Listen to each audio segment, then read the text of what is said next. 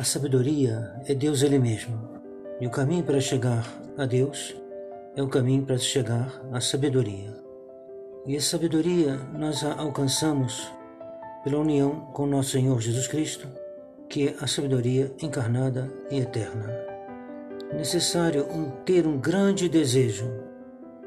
Sem desejo ninguém obterá algo de difícil. E nosso Senhor se dá àqueles que o desejam.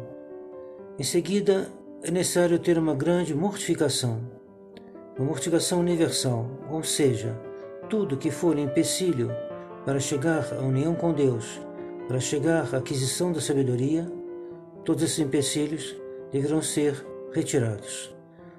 Uma alma que ama o pecado não poderá habitar com a sabedoria. É impossível. Ele terá que fazer a mortificação de todo apego a algo desordenado.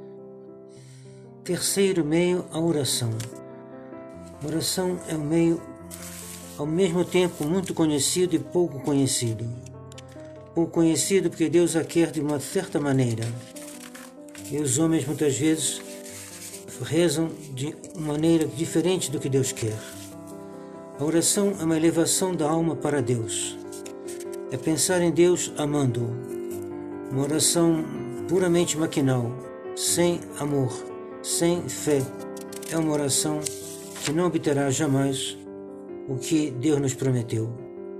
Nosso Senhor diz: Até agora não pedistes nada, pedi e recebereis, para que vossa alegria seja perfeita. Ou seja, pedi com grande fé e pedi nada menos do que Deus. Pedi a sabedoria encarnada, que é Deus Ele mesmo, Deus nos lá dará, porque Ele nos la prometeu. Ele se queixa Tão poucos a pedem a Ele, fonte da sabedoria e sabedoria Ele mesmo. E o quarto meio é a devoção a Nossa Senhora.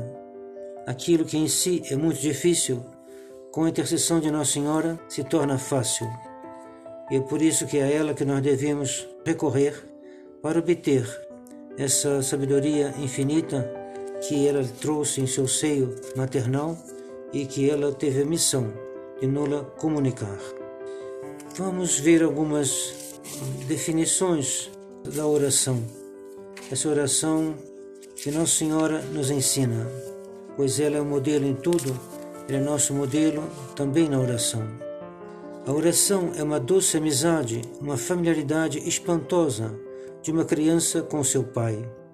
Assim como Deus estabeleceu uma imensa familiaridade entre Nossa Senhora e seu Divino Filho, assim Deus quer também que haja uma familiaridade entre nós e Deus Ele mesmo, entre nós e a Santíssima Virgem. Familiaridade aqui significa um ato de fé, de confiança, de esperança, de caridade, que nos une a Deus e nos faz conviver nessa família do Pai, do Filho e do Espírito Santo e da Santíssima Virgem e todos os santos. A alma da oração é um desejo, é o desejo e o desejo de um bem infinito, que é Deus Ele mesmo. Sem esse desejo, a oração se perde numa distração de certa maneira crônica, mais perigosa que as distrações que podem acontecer acidentalmente. Se chega a não mais saber por que a gente reza. Ao contrário, o santo desejo mantém a alma atenta.